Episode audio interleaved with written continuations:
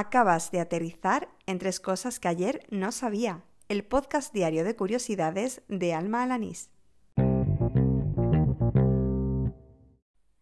Este es el episodio número 123 del podcast, el correspondiente al miércoles 4 de marzo de 2020. Al final la semana se me está haciendo más cuesta arriba de lo que imaginaba, pero bueno, al lío. Mi madre siempre ha llamado el dolor del viudo, a ese que se siente cuando te golpeas en esa parte del codo que te da una punzada enorme y dolorosa, pero que luego se pasa bastante rápido. Bueno, lo que no sabía yo es que hay quien le llama el nervio de la risa. Y no es porque el dolor haga precisamente gracia, sino por extensión del hueso de la risa.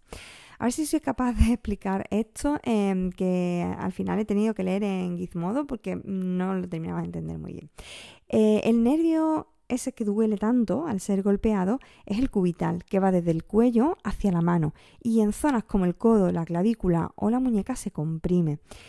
Por su parte, el hueso por el que discurre el nervio se llama húmero, un nombre que en latín se parece mucho al adjetivo humorous en inglés, que viene a significar gracioso y este juego de palabras ha derivado en español en hueso de la risa.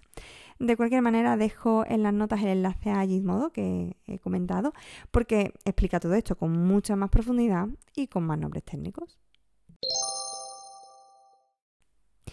Hasta hoy pensaba que los doodle que hacía Google eran absolutamente efímeros y que una vez que pasaba pues la efeméride que homenajean desaparecían para siempre.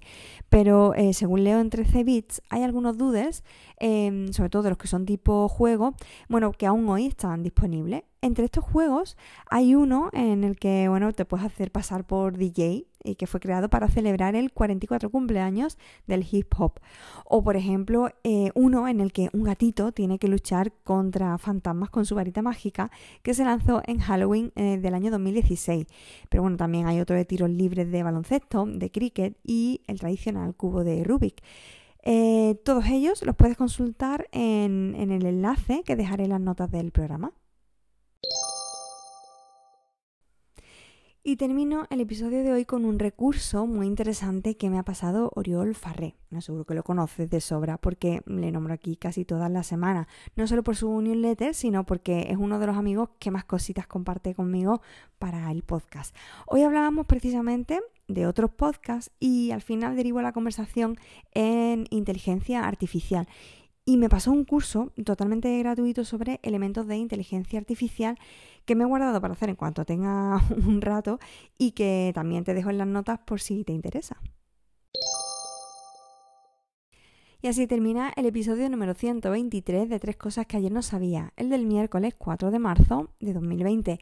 Gracias por seguirme, por estar al otro lado del micro y de los auriculares pues cada día o cada semana, porque sé que hay gente que aprovecha para oír varios episodios del tirón. Por supuesto, gracias también si has dedicado algún minutillo a dejar algún comentario, review, valoración, me gusta en iVoox o en Apple Podcast, porque bueno, además de que a una le gusta, pues también ayuda a que otras personas lo conozcan. Y hablando de conocer, Espero que recuerdes que tenemos un concurso abierto, lo tendremos durante todo el mes de marzo. Por lo pronto, el viernes día 6 de marzo vuelvo a sortear un pack de 3 Azpil.